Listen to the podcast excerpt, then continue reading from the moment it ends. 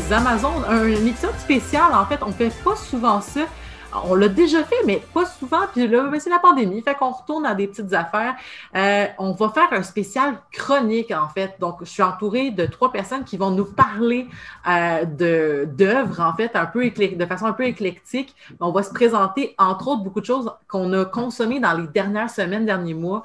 Et euh, donc, voilà. Donc, c'était pour pouvoir que des gens aient la chance d'en parler. Des fois, faire une heure au complet, c'est un peu difficile, mais là, on se donne, on se lâche lousse et on se présente euh, des choses. Mais avant que chacune fasse leur présentation et leur chronique, on va les présenter. Hein. Ça serait quand même euh, pas pire de reconnaître les belles voix qui sont avec nous. On va commencer donc avec Margot, qui était avec nous pas plus tôt qu'il y a deux semaines, deux, deux épisodes. Dis-je, comment ça va, Margot? Salut, ça va super bien. Et toi? Ça va pas pire, fatigué, mais ça va pas pire. Euh, ben, je suis contente que tu sois là parce que tu étais là pour nous parler euh, du Mandalorian. Yep. Puis en plus de ça, ça tombe bien parce que qui d'autre était là pour parler de Mandalorian? C'était Marika. Comment ça va, Marika? Salut, ça va bien. Toi, on vient de, l'entendre. c'est ça, hein, c'est ça qui arrive avec ces questions-là, c'est redondant. Hein? Ben, en tout cas, je suis contente que tu sois là avec nous encore une fois, donc deux épisodes plus tard pour parler d'un spécial chronique. On va parler beaucoup de jeux de vidéo, puis des choses que j'ai jamais entendu parler, fait que je suis vraiment énervée de t'en entendre parler toi aussi. Puis une autre personne qui est là pour nous parler de jeux vidéo, en plus, euh, avec qui on en parle souvent, c'est Amélie, notre co-coordonnatrice technicienne extraordinaire. Donc, euh, Amélie aussi, qui va nous parler de jeux. Oui, parce que c'était, bah, c'est ma vie à l'heure actuelle. J'ai complètement décroché Netflix, j'ai décroché Prime Video, j'ai décroché tout ce qui est euh, à regarder sur l'écran. Je joue, je m'évade dans le jeu en ce moment. C'est ma destination. Puis écoute, si ça te va, Amélie, moi je te ferai commencer. Donc, c'est quoi les jeux dont tu voulais nous parler aujourd'hui? Alors j'ai trois jeux que j'avais vraiment envie de discuter. Puis euh, le premier, ça va être celui qui m'a un peu donné une claque au niveau euh, science-fiction. Alors bon, malheureusement, c'est un jeu qui est exclusif à la, à la PS4. Euh, c'est un jeu de Vanillaware et qui s'appelle 13 Sentinelles, Aegis Rim. Donc, grosso modo, c'est un jeu qui mélange les combats tactiques avec des gros mechas, donc gros robots qui tuent tout contre eux-mêmes, euh, et, en parallèle du visual novel. Donc, tu, tu, vas soit sur des gros combats de méca, soit tu fais ta petite vie en tant que. Bah, tu contrôles plusieurs lycéens qui sont au nombre de 13, qui sont les 13 sentinelles qui comprennent, qui comprennent les mechas, et qui se retrouvent dans un monde où il y a des espèces de gros robots qui viennent détruire la Terre.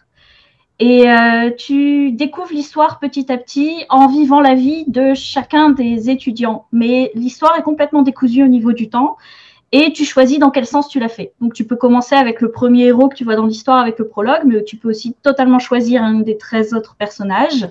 Tu avances dans leur histoire et de temps en temps, il y a des, des endroits où ça se bloque pour aller lancer les autres.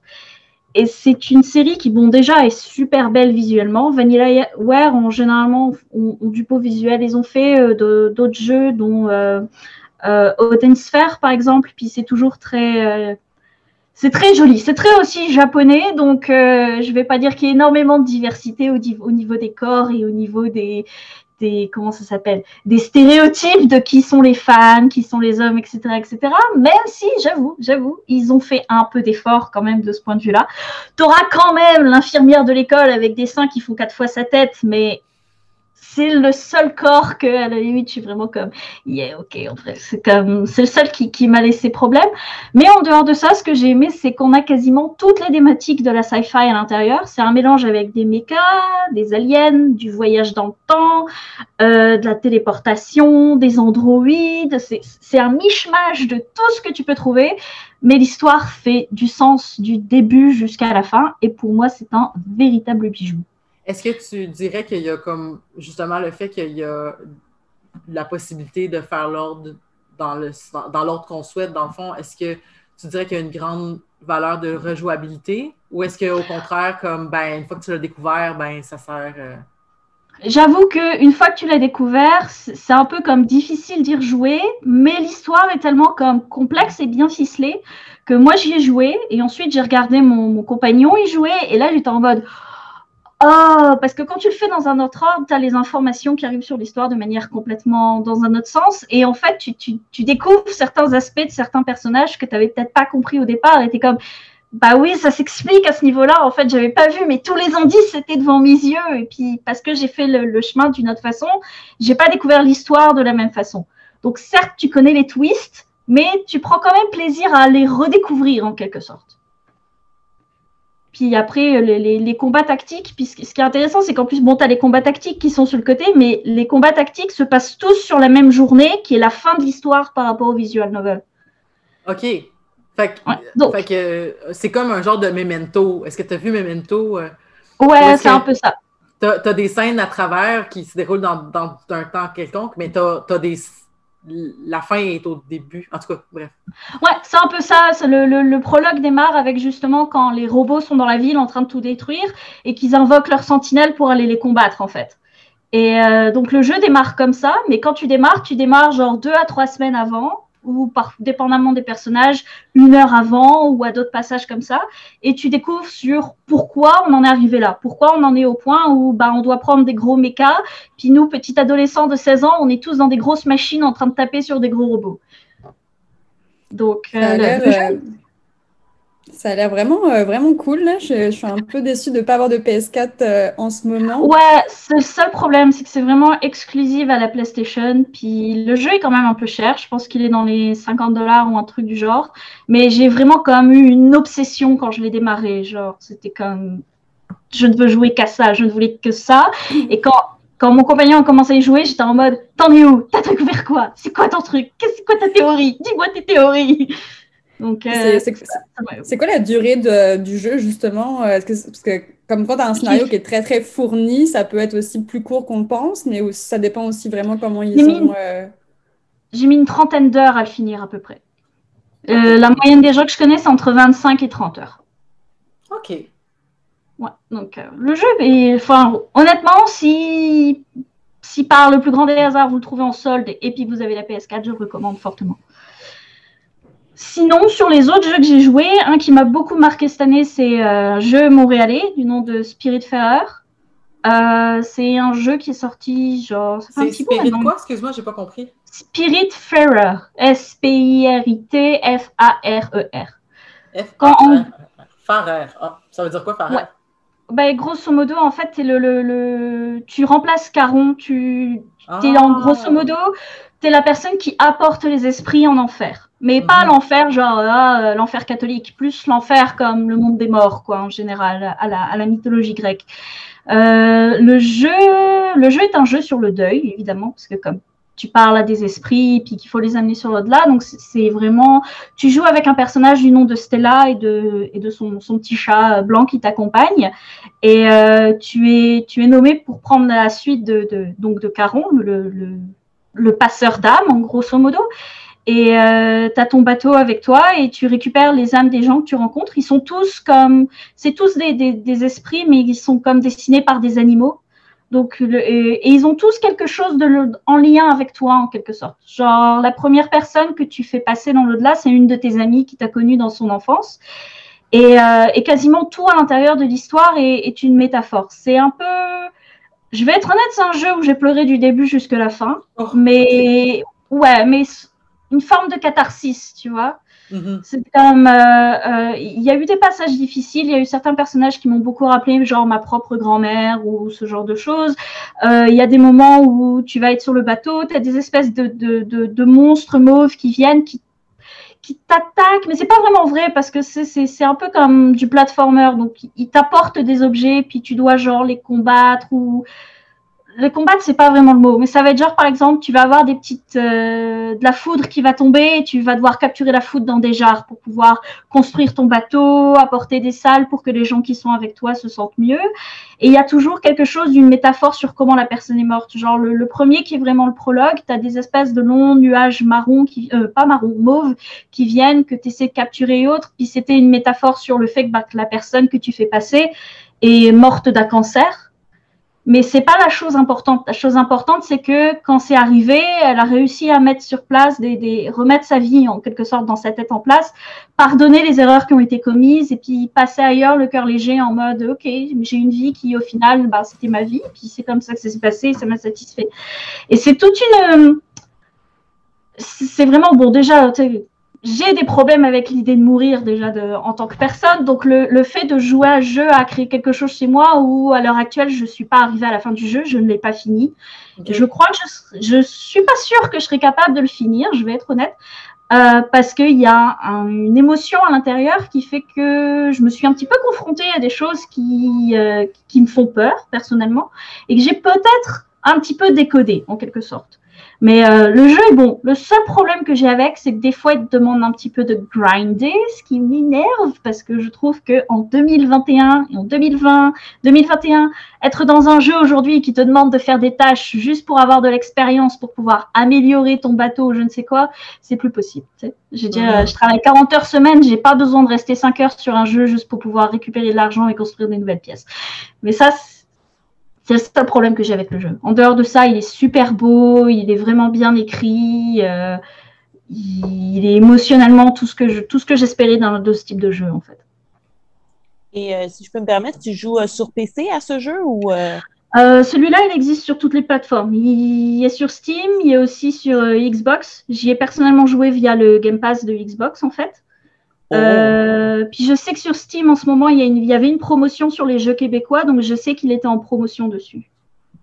Excellent, parfait, merci. Ça, ça m'intéresse vraiment, là, la façon dont tu le décris, euh, ça, ça m'interpelle. Non, c'est vraiment, euh, j'ai vraiment beaucoup, beaucoup aimé. Puis d'après ce que j'ai lu, il va y avoir une update dans pas longtemps avec des nouveaux personnages à aider, ce genre de choses. Et en plus, au fur et à mesure que tu avances dans le jeu, tu découvres aussi qui est Stella et qu'est-ce qu'elle a fait pour, pour devenir le nouveau passeur d'âme, en fait. Hmm.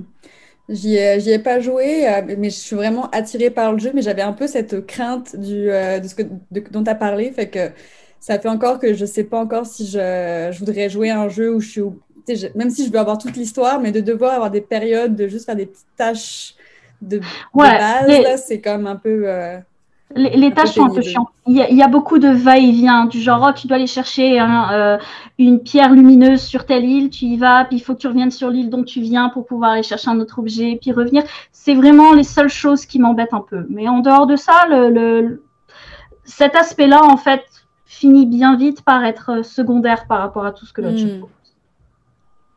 Et puis le dernier jeu dont je voulais parler, c'est euh, bah, je veux dire, on est au mois de février, c'est le mois de la Saint-Valentin et, autres joyeusetés. Euh, puis là, encore une fois, j'y ai joué sur Game Pass, mais je sais qu'il est sur Steam et je crois qu'il est sur d'autres consoles. Je sais qu'il est sur Switch, en tout cas. Euh, c'est Haven, c'est un jeu français. Euh, c'est l'histoire, là c'est pareil, c'est un mélange entre un jeu comme plus de, de découverte, d'exploration, RPG un peu combat, et en même temps avec des phases un peu plus de gestion visual novel en quelque sorte.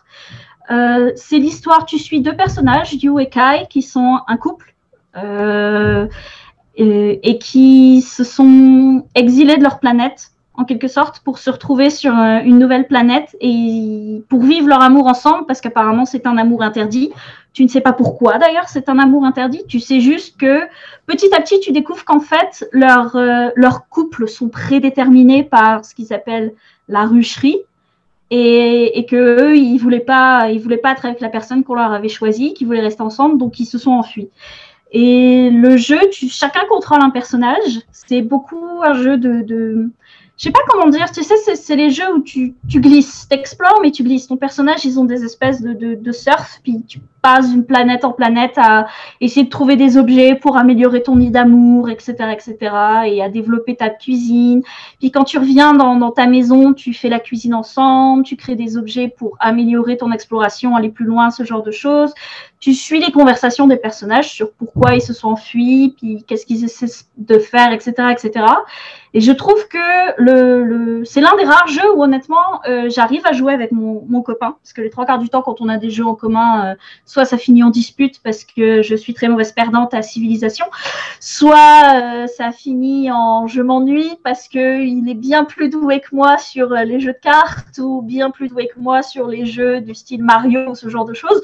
Donc c'est l'un des rares jeux où on a chacun la partie qu'on aime. Parce que lui, il aime l'exploration et alors je peux lui laisser le lead pour ces trucs-là. Et moi, je suis sur la partie plus visual novel et je suis plus comme, ok, on, va découvrir l'histoire petit à petit et on va faire des choix sur comment ils se répondent l'un à l'autre et l'autre. Je trouve le jeu intéressant, mais j'ai quand même des choses qui me retiennent un peu. Genre, c'est comme criant, c'est un jeu français et et j'ai envie de dire, ça se voit. c'est comme, c'est beau, mais le vocabulaire à l'intérieur, c'est pas du tout du français international, c'est vraiment du français français. Donc il y a des moments où les conversations sont un peu comme intéressantes de mon point de vue, mais aussi comme ok ouais c'est peut-être un peu entre les deux. Ça vient aussi du coup avec tous les stéréotypes de couples hétérosexuels qu'on a en France. C'est pas ça, c'est le mec qui cuisine, c'est le qui l'ingénieur, etc., etc. Mais ça reste que la dynamique entre les deux, c'est comme il y a des moments où je suis pas sûre. Puis ils ont euh, les deux personnages principaux ont des voice actors et je suis pas sûre que le choix était comme bon. Je ne saurais pas comment l'expliquer, mais il y a une part de moi qui des fois trouve que ça fait un petit peu comme comme sitcom, si je puis dire. D'accord. Tu sais, un petit peu comme, euh, ok, c'est ça un peu trop chichi, là. Tu sais, quand ils se parlent un peu, ah, mon petit choupi, c'est un peu comme moi et too much. C'est un petit peu too much. Mais je trouve que c'est un jeu qui a du potentiel. C'est euh, c'est vraiment, je veux venir, le jeu a vraiment du potentiel et puis c'est un très bon jeu coop. Ok. Et, et, euh, et ça se joue sur toute console? Ça, celui-là se joue sur toute console, ouais. Cela dit, je le recommande vraiment avec une manette. Surtout si on joue à deux. Ben, merci beaucoup, Amélie. Euh, ça pour, fait plaisir. Pour vrai, euh, même, les jeux que tu avais des réticences à cause de X ou Y, euh, ça, ça j'ai envie de toutes les jouer. C'est le temps qui manque, mais, mais pour vrai, ça m'a donné beaucoup envie d'explorer tout ça. Fait que pour continuer à se mettre l'eau à la bouche de jeux et de se créer des nouveaux besoins, euh, je vais tout de suite passer la parole à Margot, qui euh, a aussi des jeux à nous présenter et qui va nous présenter en fait un style de jeu particulier. Puis que moi, j'ai déjà vu le nom, mais que j'ai jamais osé demander c'est quoi que ça voulait dire. Fait que là, tu vas me l'expliquer. Fait que je vais avoir l'air plus intelligente dans mes cercles sociaux euh, à partir de maintenant. c'est ça. En fait, dans une précédente émission, j'avais déjà parlé d'un jeu auquel appartient ce, genre, en fait. Puis à l'époque, euh, je commençais vraiment à, bien aimer, là, mais au stade actuel, c'est plus vraiment de l'amour, là, c'est plus de l'obsession, là, c'est presque devenu un peu mon genre principal, mon sous-genre principal, pourrait-on dire. Et j'en bouffe dans tous les styles, c'est-à-dire que je vais dans l'action, dans, dans toutes les formes que peut prendre le, le roguelite. Et en fait, faut dire aussi que c'est né un peu aussi de la manière dont j'ai consommé pendant du jeu vidéo pendant le confinement parce qu'on a fait un peu une overdose à un moment donné et euh, plus rien ne, m'attirait. Il y avait comme, je, regardais ma bibliothèque Steam, puis je passais, puis je scrollais, puis il n'y avait rien qui, qui me donnait une étincelle. Fait que j'allais comme faire un classique Rimworld, un, un allié, c'est normalement dans ces temps perdus-là. Puis au bout de 10 minutes, j'étais comme Ah non, mais ma, c'est de la merde ce que j'ai fait. Ce sera jamais une, assez bonne base pour une game qui va durer des années, des, des, enfin, des, heures et des heures de jeu, hein, pas des, années, des années dans la partie. Hein, mais mais euh, non, ça, ça ne marchait pas et j'arrêtais de jouer, puis ça me déprimait encore plus. Fait que, ça fait que c'était vraiment pas un, bon, euh, un bon cercle. J'étais vraiment devenue euh, vraiment plus difficile, beaucoup plus sensible, on va dire, à mes frustrations quand je joue. Euh, et euh, c'est là où les roguelites euh, sont revenus, puis ont un peu sauvé de cette stupeur-là. parce qu'en fait, quand tu fais une partie de, roguelike ou de roguelite, je vous expliquerai la différence entre les deux termes qui sont très proches. Roguelike comme, comme aimé en anglais et roguelite comme léger. je vous dirai c'est quoi. mais le principe, c'est vraiment, tu sais, comme à chaque fois que, que quand je démarre une partie, ben, je sais que je vais failer forcément, là, dans, que ce soit dans deux minutes ou dans une heure ou dans deux heures et demie si j'arrive jusqu'au boss final, mais dans tous les cas, je vais failer, puis c'est pas grave si je fais de la merde dès le début ou je sais pas quoi. Fait que ça, ça me dédouane totalement, puis c'est comme le genre parfait pour, euh, pour en ce moment où euh, bah, j'ai vraiment, euh, bah, il y a comme le côté un peu du confinement qui fait que tous les jours ressemblent un peu la même chose. Fait que c'est un peu une recette facile parce que c'est toujours le même principe, la même type de partie, mais toujours avec des différences dans la manière dont le niveau va être organisé. Et ça, c'est comme rassurant, en fait, un petit peu. Euh, et bon, là, je vais vous expliquer c'est quoi, maintenant que je vous ai dit un petit peu euh, mes ressentis là-dessus. Fait qu'un roguelike, en fait, c'est à partir du mot euh, rogue, qui était un jeu, en fait. Fait que c'est à cause d'un jeu en particulier qui a un peu créé un sous-genre à, cause de lui. Et en fait, se sont caractérisés par deux choses principalement. C'est d'abord la génération procédurale de ces niveaux. C'est-à-dire qu'à chaque fois que tu commences une game, il va générer ta map, il va générer soit, par exemple, les types d'events que tu vas avoir, mais ça peut être aussi les ennemis qui vont arriver, ou même, même l'environnement va être généré au début de ta game. Ensuite, on a vraiment ce principe de la permadef ou de la mort permanente, c'est-à-dire que quand tu vas mourir dans le jeu, bah, la partie s'arrête et tu recommences au menu, au menu en fait. C'est ça les deux caractéristiques principales. Et, à l'origine, c'était aussi beaucoup relié à tout ce qui était Dungeon Crawler, parce que comme Rogue était vraiment un jeu, un jeu de donjon, bah, on associait aussi beaucoup ça euh, à du donjon. Mais maintenant, euh, la première génération, on va dire, c'est les, vraiment qui sont le plus proches du jeu. c'est vraiment les roguelikes. Et eux, ils ont vraiment un vrai permadef total, total. C'est-à-dire qu'il n'y a vraiment pas de, de gain d'expérience entre les games ou des différences ou des, ou des fins différentes que tu peux, euh, que tu peux avoir qui, qui sauraient que tu as fait des runs auparavant, qui prendraient un peu l'historique un peu de ce que tu as fait.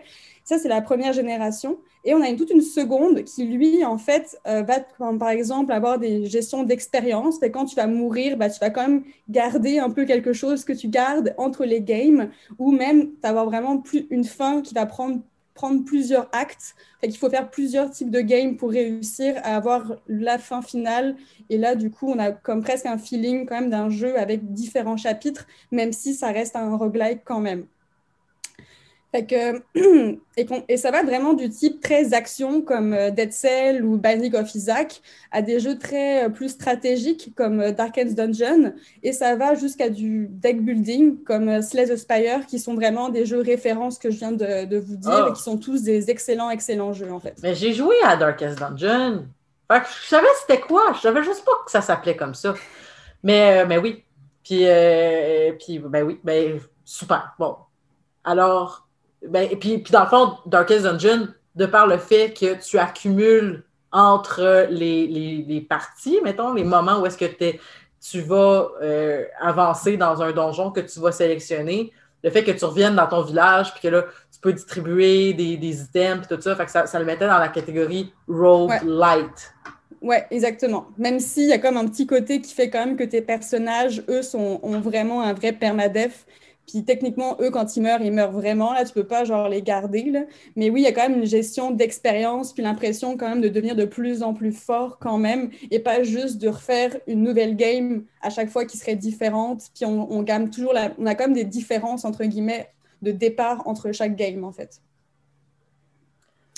Et, toi, à quel jeu tu as joué pendant, les dernières semaines, euh, derniers mois, euh, que tu recommanderais peut-être euh, pour qu'on puisse en découvrir? Ben, c'est ça, je vais vous en dire des, un petit peu les nouveaux roguelikes qui sont sortis comme plus récemment, puis que j'ai pu, en fait, qui m'ont fait sauver pendant le confinement. C'est vraiment mes jeux sauveurs que je vais vous présenter. Là. C'est J'en avais comme plein d'autres aussi qui sont plus des qui m'ont aidé aussi un peu, mais là, c'est les, les, les, plus forts que je, vous, euh, que je vous mentionne en premier, puis sont tous très, très différents.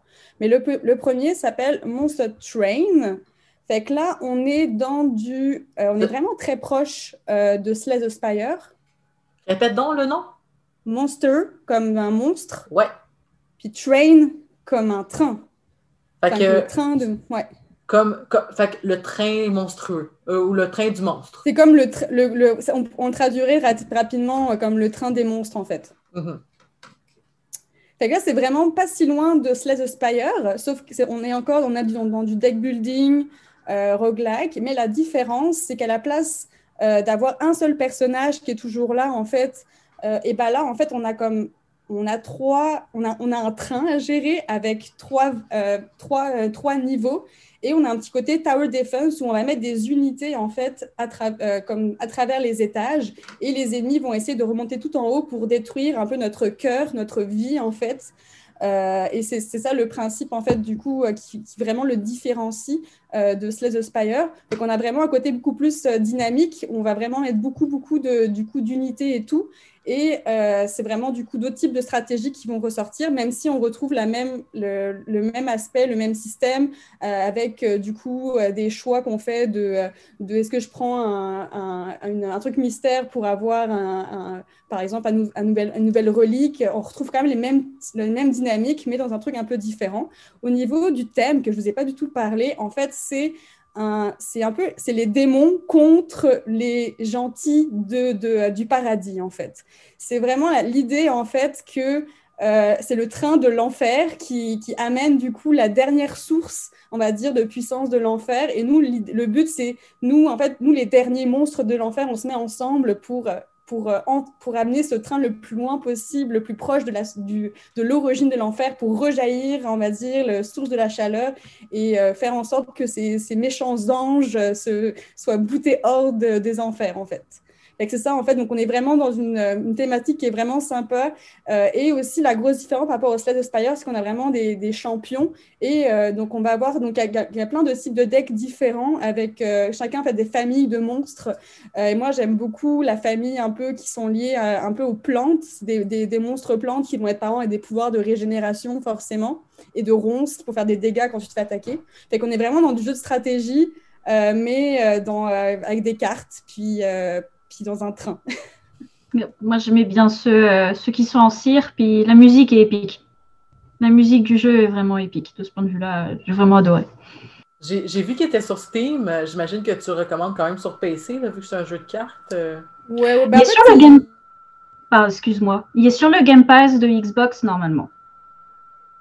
C'est pour ceux qui veulent le tester ou autre. Euh, il est possible de, le voir sur le, le, Game Pass, où tu peux autant y jouer sur PC que sur la Xbox crois qu'on a perdu Margot. Euh, non, non. Je suis là.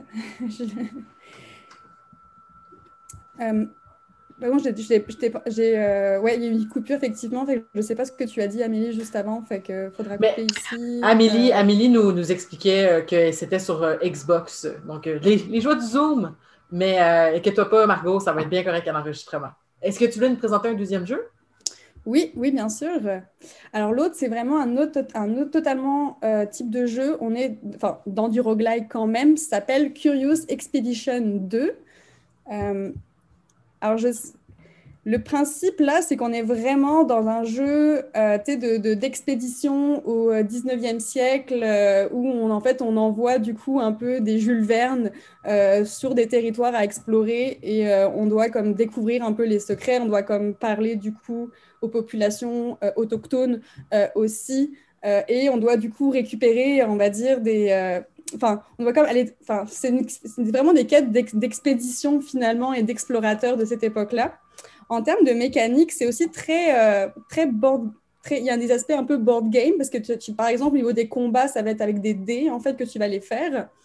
Euh, et euh, le truc qui est vraiment intéressant, c'est quand tu, quand tu explores, fait que vraiment tu vas comme arriver dans un territoire, tu connais rien de la map, puis tu vas genre vraiment devoir naviguer là-dedans, puis genre voir, découvrir la map, gérer comme les tensions dans ton, équipe. Tu vas vraiment avoir euh, un équipage qui va être, euh, par exemple, tu vas comme prendre euh, un, une, chasseuse qui est plutôt là pour te protéger avec son, flingue, mais tu vas, que, tu vas avoir par exemple, tu vas avoir un quelqu'un qui être vraiment un traducteur par exemple, enfin tu as vraiment différents types de classes comme ça, ils vont t'aider autant du coup à survivre, donc euh, vraiment à faire les combats avec les créatures sauvages qui vont t'attaquer, euh, à autant par exemple trader des choses pour comme récupérer, tu as, volé par exemple une statuette, bah, tu vas pouvoir l'échanger par exemple, ce genre de choses par exemple.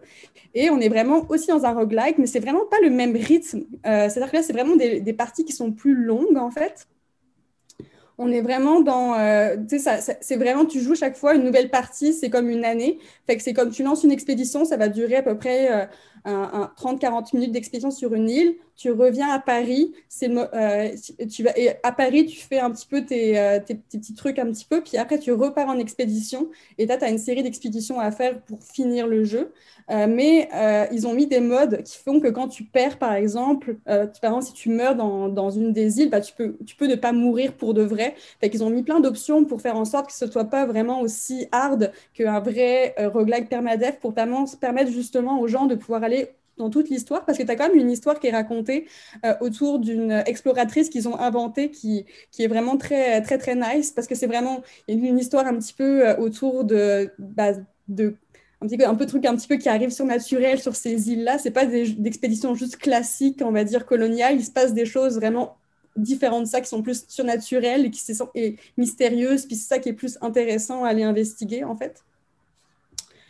Euh, et donc, je sais pas, chaque fois qu'une map est, faite, elle est tout le temps, du coup, générée procéduralement. Fait qu'on retrouve euh, ce principe-là du, du, roguelike, euh, du roguelite.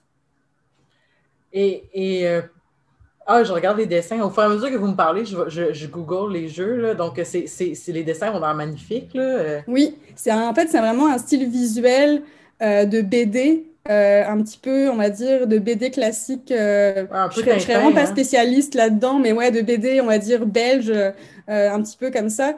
Euh, fait que vraiment, on a des environnements euh, très colorés et tout. et c'est aussi un jeu narratif, il hein, faut quand même le préciser. Tu as quand même beaucoup de textes et tout, parce que tu vas comme dialoguer avec les autochtones pour essayer de comme savoir, pour apprendre par exemple leurs coutumes. Parce qu'en fait, un, des personnages, justement, lui, c'est vraiment un spécialiste de la culture et lui, il veut justement en apprendre plus justement sur la culture et, lui, il veut avoir des objectifs qui vont être associés à ça, alors que le cartographe, bah, lui, ça va être plutôt... Bah, récupérer des, tout l'espace pour faire des plans. Enfin, il y a vraiment des, des, notions différentes selon le personnage de départ que tu choisis, en fait. Et, et, euh, et ça, ça se joue sur, sur Steam, sur, ben, PC. sur PC. Voilà. Sur PC, euh, c'est un jeu allemand. je ne l'avais pas précisé. c'est un jeu un peu vraiment indie allemand qui a été financé, on va dire, par les équivalents que nous, on a comme du FMC qui nous aide à financer nos jeux. Euh, fait, que, fait, que, fait que voilà, c'est une belle petite création indépendante allemande, euh, une petite perle en fait, euh, qui, qui, auparavant vient d'un premier jeu, mais là c'est vraiment très différent visuellement, le deuxième. Et est-ce que tu veux nous présenter peut-être un dernier jeu? Oui, bien sûr. Et le dernier jeu est français. Euh, il n'y a pas de stéréotypes sexistes dans ce, dans ce jeu, comme pas, enfin, en tout cas pas plus particulièrement que dans d'autres jeux, mais euh, ça s'appelle euh, Legend of Keepers. c'est en fait, c'est vraiment un. Bah, vous avez, le principe est déjà comme un peu connu. C'est un peu comme à la place d'être les aventuriers, on est le maître du donjon en fait. Mm. Fait que c'est ça le principe. Fait vraiment, il y a comme tu as, trois personnages de départ qui ont chacun leur pouvoir différent. C'est dans une thématique de un peu euh, corporate monster, parce que quand, quand, genre tu te fais tuer, littéralement, genre tu t'es écrit vous êtes licencié, tu sais. Fait qu'il y a toute une thématique comme ça qui est vraiment, la narration est vraiment top. Et en fait, ce qui est vraiment très bizarre avec ce jeu, c'est qu'à la base, je l'ai découvert pour la première fois au Stunfest, qui est un festival euh, euh, du, du, jeu en fait dans ma ville d'origine à Rennes. Et c'était pas du tout, enfin c'était vraiment le prototype de ce jeu-là. Visuellement, c'était tellement différent que je ne l'ai pas reconnu. Et c'est en, en, j'ai comme été attirée par le jeu de, deux années plus tard. Je l'ai comme, puis là, je suis comme, hé, mais c'est c'est le même, c'est le jeu que j'ai testé puis que j'ai donné des, des, avis sur un truc vraiment comme, qui était vraiment alpha à l'époque, puis il n'y avait aucunement cette narration-là et tout. J'étais comme, ah mince, c'est génial. Et vrai, mais ce qui est vraiment cool avec ce jeu, c'est que c'est vraiment hyper relax. Le seul truc que tu fais, c'est genre regarde, c'est vraiment un jeu pour, pour les gens qui aiment checker les, euh, les habilités, enfin les, les, habilités, comment attaquent les, les, personnages et leur résistance. Puis genre, ok, lui il est résistant au feu, mais il fait attaque de base en glace, fait que je vais mettre tel ennemi qui est faire ça, puis qui va attaquer. Fait que c'est vraiment juste choisir des monstres, puis les mettre dans l'ordre qu'on veut, euh, choisir des pièges, euh, puis après tu fais comme juste lancer, lancer le jeu. Puis là, les ennemis, les, les, les, gentils, entre guillemets, attaquent. Puis nous, on choisit parfois des habilités que font les monstres. Mais c'est vraiment relax. Ça se joue vraiment un, doigt, même si c'est pas un doigt, vu que c'est euh, par un clic. Mais reste que s'il le portait de façon mobile, il n'y aurait aucun problème. C'est vraiment euh, très, très, euh, très, très low comme jeu. Mais c'est très, très, très sympathique pour autant. Il y a quand même une profondeur au niveau du gameplay parce que même si tu fais des micro-choix, ça reste que euh, selon les monstres que tu as comme euh, récupérés ou que tu as comme fait progresser, euh, quel monstre tu mets dans quelle zone, ça change vraiment beaucoup dans ta stratégie. puis, puis, ouais, et puis voilà. ouais, que je vous, le, je vous le conseille aussi, Legend of Keepers, du coup, de Globin Studio, que je n'avais pas précisé le nom du studio. Mais euh, de toute façon, si jamais vous vous, dites comme c'est beaucoup de noms, euh, inquiétez-vous pas, ils vont, ils, sont tous dans. Ben, vous le voyez parce que vous nous écoutez, mais ils sont tous dans la description d'épisode. Donc, euh, si vous voulez vous assurer d'avoir la bonne orthographe, on, aura tout noté ça dans, la, dans la description d'épisode. Là-dessus, pour continuer notre belle séance de, suggestions de, jeux à consommer et d'autres choses à consommer, qui sait, on va peut-être peut-être euh, déborder de ce médium-là. Euh, je vais passer la parole à Marika qui va aussi nous présenter euh, des, activités ludiques. Ouais, oui, je vais déborder du jeu vidéo, mais je vais commencer en vous parlant de deux jeux vidéo auxquels j'ai joué cette année. Qui ne sont pas des jeux qui datent de cette année. Je suis le genre de personne qui attend parfois très longtemps avant de m'adonner à des jeux. Donc, c'est rare que j'ajoute un jeu qui sort euh, immédiatement là, pour euh, diverses raisons, dont le prix. Euh, mais ça m'arrive, là, mais souvent, c'est des jeux que je découvre sur le tard. Donc, voilà. le premier jeu duquel je vais vous parler, c'est le jeu Unrival, qui existe maintenant en deux parties. Donc, il y a Unrival 1 et maintenant, il y a la partie 2 qui est sortie, je crois c'est en 2019. je vais vous parler du premier parce que je suis en train de jouer au deuxième. Donc, je pourrais vous faire un petit, un, petit cue aussi sur le deuxième. Mais euh, le premier jeu, en fait, je, l'ai offert à, mon chum pour euh, Noël 2019. Euh, Puis finalement, c'est moi qui, qui ai joué en premier. et je joue sur Xbox, mais je sais qu'on peut également jouer sur PlayStation, on peut jouer sur PC. Et si je me trompe pas, on peut également jouer sur la Switch maintenant. Euh, c'est assez simple comme concept. Donc, on incarne le personnage de Warney, qui est une petite pelote de laine, euh, qui est un bonhomme fait en laine. Il est vraiment cute. Là. Puis, euh, en fait, on, le, jeu, c'est vraiment un jeu de, plateforme et de réflexion qui est développé par Coldwood. et on a un fil tout au long de notre trajet et on doit utiliser notre fil, entre autres, pour se faire euh, pendouiller de place en place, pour tirer des objets, et on doit récupérer des pelotes au fil du temps, au fil du temps, sans faire de jeu de mots, euh, euh, tout au long de, du, du, scénario. donc déjà, ça, c'est vraiment, il faut euh, bien réfléchir pour bien utiliser la longueur de notre fil et ne pas en manquer avant d'arriver à notre pelote. Euh, donc, il faut bien, euh, il faut vraiment être attentif. Mais pour revenir un peu sur ce que Margot disait plus tôt, c'est un des jeux qui m'a sauvé pendant la pandémie parce que c'est vraiment relax. on n'a pas besoin, on, a besoin de réfléchir, mais il n'y a rien de stressant c'est pas un jeu chronométré ou quoi que ce soit. On peut facilement dire, ah, OK, j'ai 15 minutes, je vais jouer 15 minutes puis je vais aller prendre mon bus. Donc, c'est pas un jeu dans lequel on doit investir beaucoup de temps euh, sur des longues périodes, ce que je pouvais pas faire avec un bébé. Euh, donc, c'est vraiment un jeu qui était idéal dans, dans ma condition. Et euh, l'un des points forts de ce jeu-là, c'est vraiment la trame narrative. c'est une histoire super émouvante parce qu'au fond, ça, c'est comme un, ça part d'un album souvenir dans, dans lequel il n'y a plus aucune photo. Et au fil des tableaux, au fil des niveaux qu'on fait, il y en a 12. Lorsqu'on réussit le niveau, on récupère une photo et on apprend un peu de l'histoire de la famille dans laquelle la pelote de laine, euh, ben, où elle habite finalement. Et on, bon, c'est un peu une histoire de deuil aussi pour rappeler euh, un des thèmes dont Amélie a parlé. Euh, et on récupère finalement les souvenirs d'une famille qui a oublié son histoire. et au fil des tableaux, on voit un peu en filigrane les moments du tableau. comme pour bien m'exprimer, mettons, il y, a, il y, a, des situations, des événements qu'on vit dans la vie. Par exemple, une fois où on va à la montagne avec notre grand-père. Ça paraît insignifiant comme moment, mais pour nous, ça va avoir une importance comme primordiale. Et là, c'est enregistré dans le tableau. On va voir le grand-père avec l'enfant en filigrane, comme qui comme une ombre, un peu un fantôme qui marche derrière. Puis là, ton Warney va s'arrêter pour regarder ça. Puis tu peux rien faire, tu n'as pas de contrôle. Tu dois vraiment observer le moment où le grand-père descend la colline avec la petite fille puis ensuite tu vas poursuivre ton, ton chemin.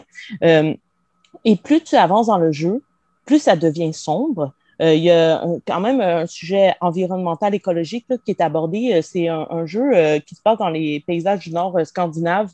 Puis il y a un moment où tu arrives comme dans une zone où il y a eu la déforestation, tout ça. Puis plus tu avances dans le jeu, plus ça devient très dark.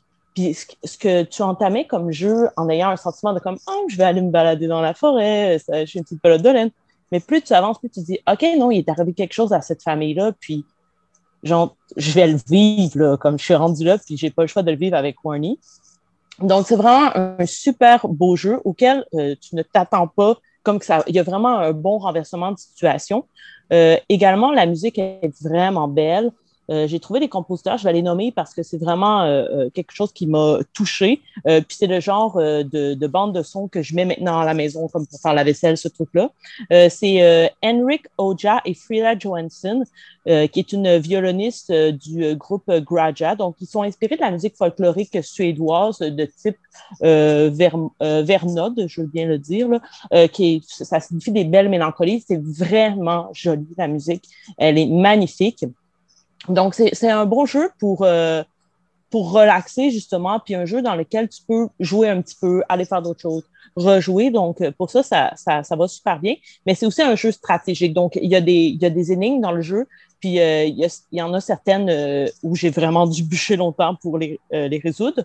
Puis, c'est un jeu aussi avec des secrets. Donc, dans les tableaux, tu dois trouver des secrets. donc, c'est un jeu que tu peux faire le tour, mais tu as la possibilité de retourner dans les tableaux pour trouver tous les secrets. Ce que j'ai fait. Okay, ça devient un peu euh, obsessif là, de dire comment ça, il manque un secret dans ce tableau-là? Puis là, il faut que tu, tu, le trouves. En tout cas, moi, ça, ça me rend vraiment obsédée. Donc voilà, juste un, petit in sur le 2. Le 2, il joue en coopération, donc vous êtes deux pelotes de laine et là, vous gérez le même fil. Fait que vous devez vraiment jouer en coopération. je suis en train de jouer avec mon, mon copain, puis c'est vraiment génial mais en même temps, euh, comme le dit un peu Amélie, c'est aussi source de conflit parce que là, il y en a un qui swing pas assez. Puis là, t'es comme là, tu m'as fait tomber. Puis, mais c'est vraiment mignon. Euh, puis c'est un peu sur le même type là, euh, de, de, tableau avec. Mais là, ça semble traiter de violence faite aux enfants. On n'a pas, on n'est pas rendu loin dans le jeu, mais les fantômes qu'on voit en filigrane sont encore là. Puis ça semble euh, mener vers ça. Il y a toujours comme un peu un suspense jusqu'à temps que tu arrives à la fin. Donc là, on n'en est pas du tout, même à la moitié. Donc, euh, ça semble se diriger vers ça. Fait que ça aborde quand même des thèmes euh, assez, assez importants, puis qui portent à réfléchir, même si d'emblée, ça a l'air un peu ludique et tout ça.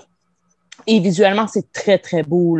Les paysages suédois sont très bien représentés, euh, avec quand même euh, assez euh, réaliste, je vous dirais, malgré que tu es une pelote de laine vraiment pas réaliste. Donc voilà pour Unrival. je conseille vraiment, j'ai adoré ce jeu-là. Il est assez populaire.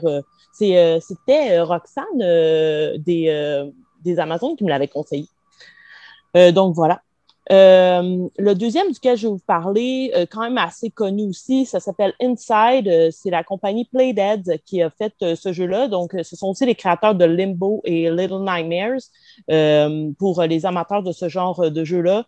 c'est un jeu vidéo indépendant, mais qui, est quand même connu. Là.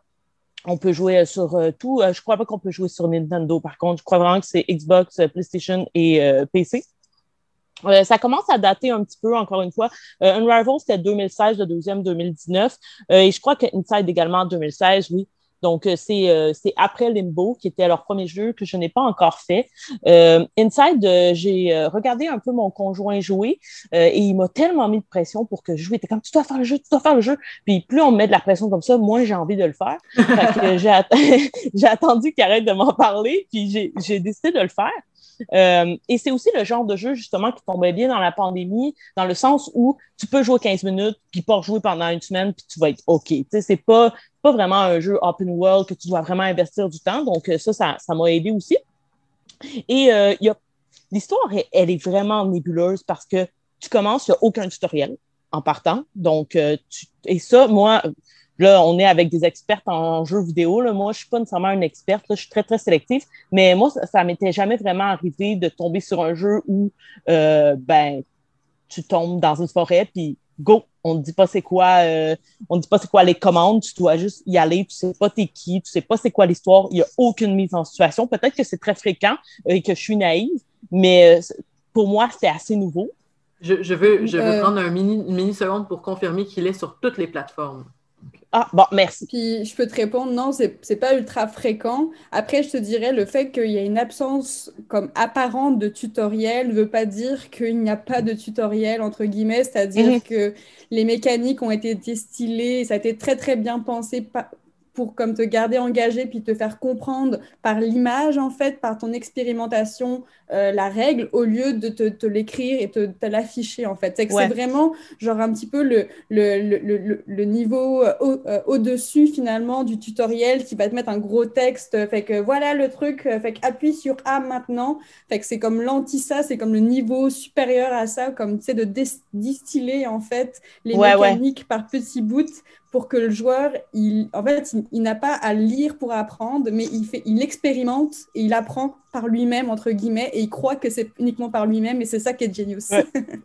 Oui, ouais, c'est gagnant. Là. Pour moi, ça, ça a été euh, très. Euh, ça m'a vraiment plu. Euh, et en même temps, de toute façon, ça aurait été vraiment pas nécessaire qu'il y ait un tutoriel parce que tout ce que tu peux faire, c'est avancer tout droit, sauter et bouger des objets tu ne peux rien faire d'autre. Euh, et donc, tu incarnes un jeune garçon qui semble fuir quelque chose. Tu es dans une forêt sombre, l'atmosphère est hyper glauque. C'est la raison pour laquelle ça m'a pris un peu de temps m'y mettre parce que moi, je croyais que j'allais avoir peur. J'aime pas les jeux qui me font peur, euh, mais c'est pas ça. C'est qu'en fait, tout est chronométré. C'est stressant parce que tu sais que tu as un certain temps pour faire les choses, mais à partir du moment que tu sais que tu as un certain temps pour faire les choses, ça va parce que tout est tu, sais que tu dois répondre euh, aux actions à tel moment. Puis si tu meurs, ben, c'est pas grave, tu commences un peu plus loin, puis là, tu comprends que tu as tant de temps pour faire ça. Donc, c'est pas, c'est un peu stressant parce qu'il y a des choses qui apparaissent rapidement, mais une fois que tu l'as vu, tu es comme, OK, c'est comme ça que ça fonctionne. Donc, on comprend assez vite. Donc, euh, plus on avance dans l'histoire, plus on comprend finalement que euh, le petit garçon il fuit une société qui est autoritaire, euh, dans une mise en scène, comme je le disais, qui est super sinistre, super sombre. Euh, je ne veux pas trop en dire parce que c'est quand même un jeu à punch, un jeu aussi avec une double, une, une, fin, une fin qui n'est pas une fin. Donc, on pense que le jeu est terminé, puis finalement, il se passe autre chose. Et ce qui se passe après cette fin est assez incroyable. Donc, vraiment, juste pour la finale de ce jeu-là, ça vaut vraiment la peine. Euh, moi, pour vrai, quand je suis arrivée là, j'étais comme, ben non, vous n'allez pas me faire jouer ça. Euh, et oui, ils vous font jouer ça. Donc, c'est un jeu de plateforme d'énigmes, encore une fois, euh, à défilement horizontal. et c'est vraiment le petit garçon. Donc, on fuit quelque chose toujours en ligne droite et on change de décor, mais il n'y a pas de tableau. C'est vraiment, on avance dans, dans différents décors et les décors euh, changent au fil de notre, de notre avancement. Euh, c'est oui, excuse-moi. Mais c'est ça, c'est que tu n'as pas joué à Limbo. Moi, j'ai pas fini Limbo, mais j'ai gossé un peu dessus. Euh, je l'avais sur euh, ma tablette euh, iPad, puis ça ressemble beaucoup à ça, justement, comme tu dis. C'est mystérieux, puis là, tu découvres un peu au fur et à mesure comme, comment résoudre le tableau, puis là, ben, une fois que tu le résous. Mais tu vois, ça, c'est un autre jeu que j'avais de la misère à jouer parce que je trouvais que les. J'étais comme, ça va-tu me faire peur? voilà, c'est ça, exact. Mais une fois que tu as ben, assumé que une fois que tu as assumé que ben c'est pas grave parce que le pire qui va arriver, c'est que tu vas échouer puis tu vas recommencer, tu sais, c'est pas. Euh, pas super. Exact. Puis tu recommences jamais trop loin. Tu sais, c'est ça que j'aimais aussi du jeu. Mais j'ai vu Michael jouer à Limbo. Euh, puis là, il est en train de faire Little Nightmares, fait, euh, qui, qui m'attire vraiment beaucoup également. Donc, euh, je le conseille vraiment. Euh, aussi, c'est très beau euh, visuellement. C'est assez simple comme dessin, mais il y a vraiment des, trucs intéressants. Entre autres, les, sirènes, c'est vraiment un des moments qui va vraiment stresser parce que ça arrive à un moment où tu es dans l'eau puis tu as du temps pour respirer. Puis euh, il y a des sirènes qui peuvent venir euh, t'agripper, puis euh, t'apporter dans l'eau, puis elles font vraiment peur avec le mouvement dans l'eau. Puis j'adorais ça. Donc voilà, c'est un, jeu auquel il faut être attentif parce qu'il faut réfléchir encore une fois, il y a des énigmes. Je, me suis aperçue, grâce à ces jeux-là, grâce à Unrival et à Inside, que j'aimais beaucoup les jeux d'énigmes, les jeux vidéo. J'avais vraiment, j'avais pas vraiment porté attention à ça auparavant. Dans mes jeux, je jouais vraiment plus à des jeux open world qui étaient super longs et tout ça. Euh, donc, euh, je me suis rendu compte que j'avais un amour euh, pour ces jeux-là. Donc, je recommande vraiment ces, deux jeux pour les gens qui aiment jouer à des jeux vidéo sur toutes les consoles. Ben, et je vais terminer avec. Oui, vas-y. Si, tu me permets, parce que je ne veux pas non plus prendre trop de temps, mais je, veux juste te dire que si tout ça t'a intéressé, ce genre de jeu-là un peu puzzle-esque, euh, je, ne saurais que trop te euh, conseiller le jeu que tu vas pouvoir jouer sur toutes tes plateformes de toute façon, de Talos Principle, qu'on a déjà parlé aux Amazones il y a plusieurs années, mais qui peut-être va venir te toucher comme ça. C'est un peu différent dans le sens que c'est comme un mi-chemin entre open world et, et, euh, casse-tête, parce que tu rentres dans des mondes dans lesquels il faut que tu ailles prendre une porte, puis quand tu prends la porte, tu fais le puzzle de la porte en tout cas, bref. Ah, c'est, Et euh, c'est ça, euh, c'est une espèce de, fable aussi sur euh, ça veut dire quoi être un être vivant, un être intelligent? Et tu dois hmm. découvrir pourquoi tu es un robot qui vit et qui prend conscience de, de l'univers et qui se fait promettre un fruit défendu. Euh, je pense que ça te plairait. The Talos Principle, si jamais. Euh, parfait, je l'ai pris en note. ça fait longtemps que c'est sorti, fait que c'est sûrement vraiment pas cher. Excellent, ça. ça. fait partie de mes priorités. Margot, je pense que tu voulais ajouter quelque chose? Je juste préciser que, bon, là, c'est par contre, c'est pas, c'est vraiment cher, par contre, vu qu'il vient de sortir, mais Little Nightmares 2 est sorti aujourd'hui même, en fait. ah, bon, ben. Mais Excellent. Il, a 40, il a 40 pièces, je pense. Fait que, ouais, ils l'ont vraiment ils ont le pied, ouais. Moi, c'est dans les 75-80, là, je trouve ça très, très cher. Ouais, ben ouais, à ce niveau-là.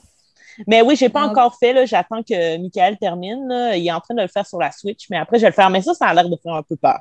Fait que je, vais, je pense que je vais avoir euh, besoin d'un peu de courage pour le faire. Mais d'ailleurs, c'est un de mes arguments pour les, euh, pour les roguelikes parce que justement, tous les jeux dont je vous ai parlé, ils, ont, ils sont tous à 20 pièces en fait. Les, les ah, roguelikes sont des jeux par définition qui sont, comme il y a de la génération procédurale du contenu, bah, ils coûtent un peu moins cher à produire, fait que ça joue aussi sur ça aussi. Ouais, ça c'est un bon avantage. Et je vais terminer avec autre chose qu'un jeu vidéo. Euh, je vais vous parler de la BD euh, C'est comme ça que je disparais de Myrion Mal.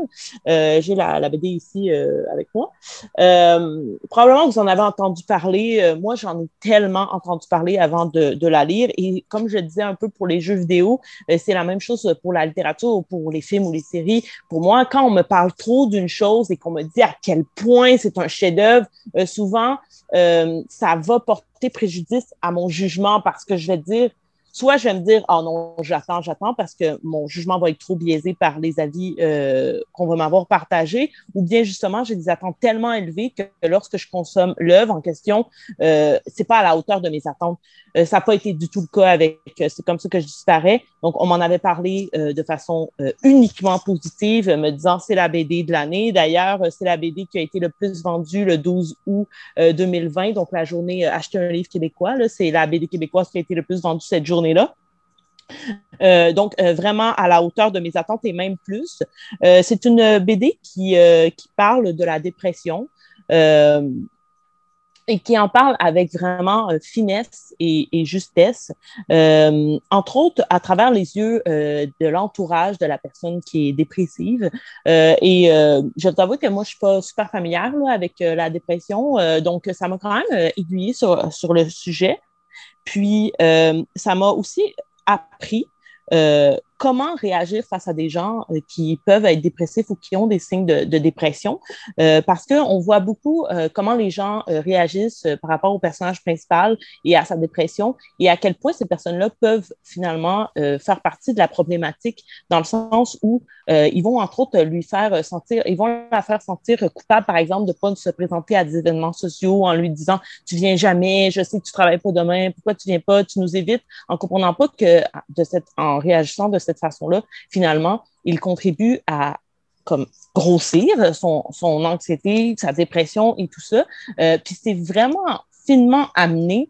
Euh, je veux dire, comme je, je, considère que je suis une personne intelligente dans la vie, puis comme il y avait des points de vue, j'étais comme ah mais j'avais jamais réalisé que peut-être j'ai déjà eu ces comportements-là, que ces comportements-là pouvaient être problématiques. Puis c'est des dessins en noir et blanc qui faisaient prendre conscience euh, de ça. Donc j'ai trouvé ça vraiment habile. C'est un livre aussi super euh, inclusif, donc il y a beaucoup de personnages queer à l'intérieur euh, à l'intérieur de la bande dessinée. Donc ça c'est vraiment un plus plus. Aussi de la belle représentation des corps et de la belle représentation culturelle à l'intérieur de la BD. Gros point fort pour ça.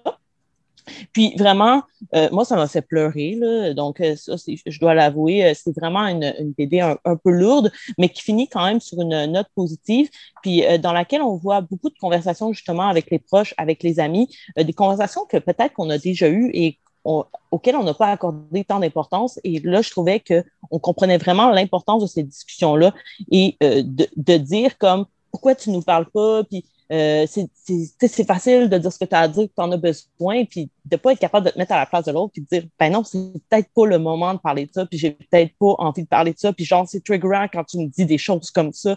Puis sincèrement, genre, j'en parle, puis un peu le moton. Là.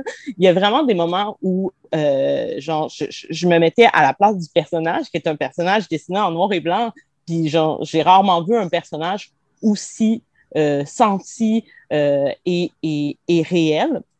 Donc, vraiment, c'est une super BD. un peu difficile à lire, comme je vous dis, mais qui finit sur une note positive. donc, je, vous la recommande vraiment beaucoup c'est vraiment une bonne BD. Puis euh, elle, a, elle a fait euh, d'autres BD là, qui sont connues, là, entre autres Commando Culotte, c'est quand même assez connu. Euh, c'est, la, même, la même dessinatrice autrice. Elle a fait aussi la Ligue des super féministes. Donc voilà, c'était la première fiction qu'elle faisait par contre. je vous la recommande, c'est chez les éditions Powwow. voilà. Donc, c'est ce que c'est ce que j'avais à vous présenter. J'espère que je vous ai mis l'eau à la bouche, comme le disait Elisabeth. Ben, vous, je, vais, je, vais, je vais dire ce que je vais dire, mais je l'étends à toute l'émission. Vous m'avez créé énormément de besoins. Euh, mais mais c'est ça. Euh, merci beaucoup, Marca, pour, euh, pour toutes ces suggestions. je vais prendre un petit moment, en fait, pour parler. je n'ai pas eu beaucoup de temps de préparer une vraie chronique, mais j'aimerais juste revenir sur un truc un peu éclectique, mais dans le sens que ça va aller dans tous les sens. Mais euh, ce temps-ci, euh, je suis beaucoup dans Marvel, en fait, euh, parce que un petit peu avant Noël, on a refait, on a commencé un rerun du MCU au grand complet en commençant par Iron Man 1. Et demain, au moment d'enregistrer, demain, on va écouter Avengers Endgame. Fait que ça, on va se rendre jusqu'à la fin du processus, donc d'avoir écouté tous les films parce que un de mes partenaires avait jamais vu tous les films du MCU. Il en manquait énormément, en fait. Fait que ça, c'est je suis vraiment beaucoup dans Marvel. Puis en plus de ça, il y a WandaVision qui, euh, a, euh, qui, qui, est en, ligne sur euh, Disney Plus à chaque semaine depuis quelques, depuis quelques semaines. on va en parler aux Amazones au moment où vous allez entendre ça. Il ne restera plus beaucoup de temps avant qu'on, avant qu'on en parle parce qu'on va en parler la semaine après le dernier épisode.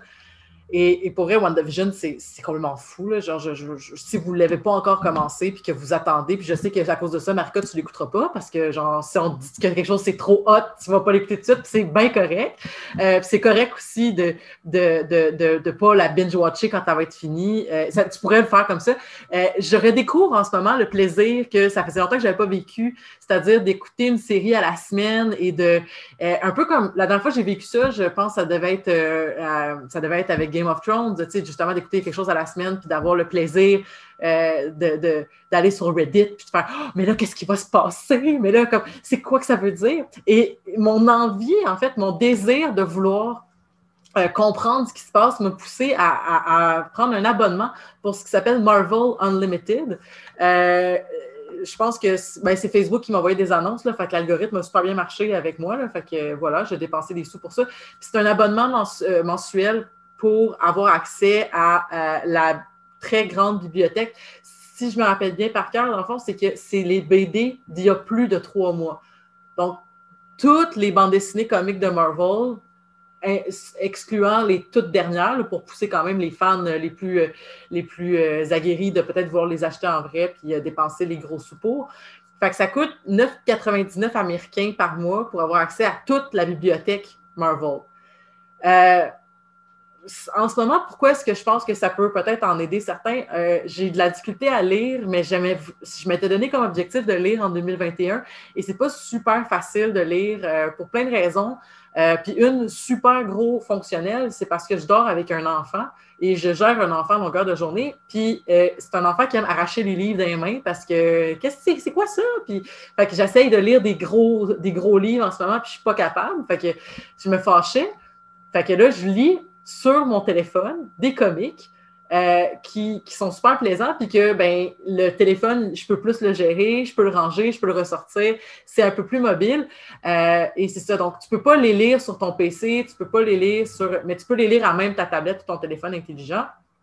Et euh, pour vrai, en ce moment, je, je lis tout ce qui a rapport avec Wanda Maximov, alias Scarlet Witch pour euh, pouvoir euh, peut-être avoir le plaisir de moi-même faire Ah, mais je l'ai lu, ça, telle affaire, je l'ai vu dans tel BD euh, et tout ça. Puis c'est fou parce que c'était un, univers, les comics, que je trouvais hyper rochant parce que c'est ça coûte quand même cher, mais ça coûte pas si cher parce que on a la chance, quand on habite, par exemple, à Montréal, d'avoir accès à aussi des, recueils de bandes dessinées euh, à la Grande Bibliothèque nationale ou dans les bibliothèques euh, municipales.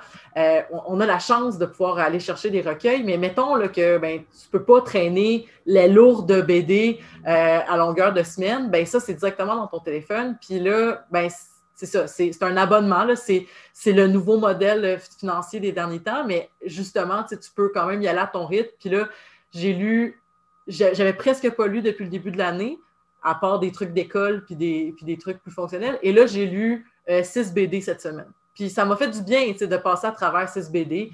Euh, c'est ce qui en ce moment semble fonctionner. Euh, puis je, je, veux aussi réitérer que sais, dans le fond, je pense qu'il y a beaucoup de gens qui ont de la pression pour lire parce que lire est un, est un art noble. Et c'est tout à fait noble, mais est-ce que c'est plus noble que d'autres activités? Je ne sais pas. Mais des fois, c'est qu'à la place de peut-être justement dire, OK, ben, il faut que je lise l'affaire noble, euh, ben, peut-être que lâche Marcel Proust, parce que c'est peut-être pas ça que tu as besoin. Puis si ce que tu as besoin, c'est euh, là, vous ne le voyez pas, vous ne les entendez pas parce qu'ils sont très polis, ils se sont mis sur mute, mais il y a des rires euh, dans les écrans. Mais euh, si ce que tu as besoin en ce moment, c'est peut-être pas de lire de la grande tragédie ou de la grande comédie française ou peu importe, ce que tu as besoin de lire, c'est vraiment de lire comme Wolverine péter des gueules, ben fais-toi plaisir. à un moment donné, c'est ça. et je vous en reparlerai peut-être un peu plus de ce que j'ai lu à travers euh, différentes euh, émissions, mais au moins là, maintenant, euh, avec le MCU et avec le reste de l'univers Marvel, télévisuel et cinématique, ben là, je vais pouvoir avoir en plus l'autre couche de connaissances qui va venir de la, le matériel original qui est les bandes dessinées. Je découvre ça à 27 ans. Il n'y a pas d'âge, il n'y a pas de genre, il n'y a pas de temps. C'est là que ça se passe. Puis je suis bien heureuse. Voilà. Marvel Unlimited. Si vous avez les euh, à peu près 12 canadiens par mois, euh, c'est 65 pour l'année. Sinon, si jamais vous avez envie de, lire des comics, je, vous le recommande fortement. Mais c'est ce qui mettrait fin à notre superbe épisode spécial chronique. C'était super le fun, en fait, de, de parler de ça. Comme je dis, on n'aurait peut-être pas pu faire un épisode complet sur euh, Monster Train, mais là, on a pu en parler un peu, puis de parler de plein d'autres choses. Donc, toutes les descriptions de ce qu'on a parlé sont dans la description d'épisode. Euh, je vous encourage à nous partager à votre tour peut-être des jeux vidéo, des bandes dessinées, des choses que des, séries télé que vous avez consommées pendant la pandémie à date qui vous ont fait plaisir euh, et nous créer encore une fois de multitudes de besoins. mais avant de, de, de se quitter, j'aimerais remercier Margot et Amélie et Marika. Merci énormément d'avoir été là aujourd'hui. Euh, un petit mot de la fin, une plug. En fait, euh. Margot, toi, toi, tu vas avoir quelque chose à plugger, hein? Quoi? Non, ben, moi, c'était euh, tant que c'est des besoins culturels. non, mais j'allais dire que peut-être qu'au moment, de, au moment de diffuser, on va être vers le 24 février. Est-ce que Montréal Joue va être terminé? Ben, il va commencer, ça va commencer bientôt Montréal Joue. Mais oui, c'est vrai. fait que dans dans la semaine prochaine. Euh, la magie, De la, magie de la radio, parce qu'on est trois semaines plus tôt. Fait que pendant que ça va être diffusé, Montréal Joue va être en train, en, train de, de tout rafler. Euh, de fonctionner. C'est ça, en fait. En fait, en ce moment, fait, que Montréal Joue, donc, c'est donc à la base, c'est pour les bibliothèques de. Ça se passe à Montréal, dans les bibliothèques et dans d'autres endroits euh, de Montréal, mais avec forcément l'époque qu'on vit, ça se passe en ligne, donc accessible à tout le monde, même hors de Montréal, du coup. Euh, donc, c'est vraiment un festival autour du jeu, en fait. Fait qu'il y a pour le jeu vidéo, board game, euh, jeu de rôle aussi. Euh, fait que là, ils ont commencé. Enfin, là, du coup, il y a des événements qui se passent à tous les jours en ligne. Fait que allez checker leur programmation. Et ça se termine? Le 7. Le 9 mars, je pense. Ah, oui, Donc, il vous reste encore tout plein de temps, encore deux semaines pour pouvoir profiter des activités. Je ne suis pas sûre de la date, de la date mais c'est genre début mars. Sinon, euh, Amélie, Marika, une petite plug. Euh, bah, pas personnellement, mais disons que pour revenir sur les choses de BD à lire, etc., etc., je suis beaucoup webtoon et, en ce moment j'ai un amour inconditionnel pour l'or Olympus et euh, qui en français s'appelle euh, Tradition d'Olympe et que je conseille fortement. C'est sur le mythe de Perséphone et son amour avec Hadès et autres. Trigger warning, il y a quand même des choses liées au, viol et ce, genre d'éléments, mais en dehors de ça, c'est visuellement magnifique et c'est bah, personnellement, moi, j'ai un gros besoin d'histoire d'amour ces temps-ci. Alors, ça comble mon affaire. Et Marca?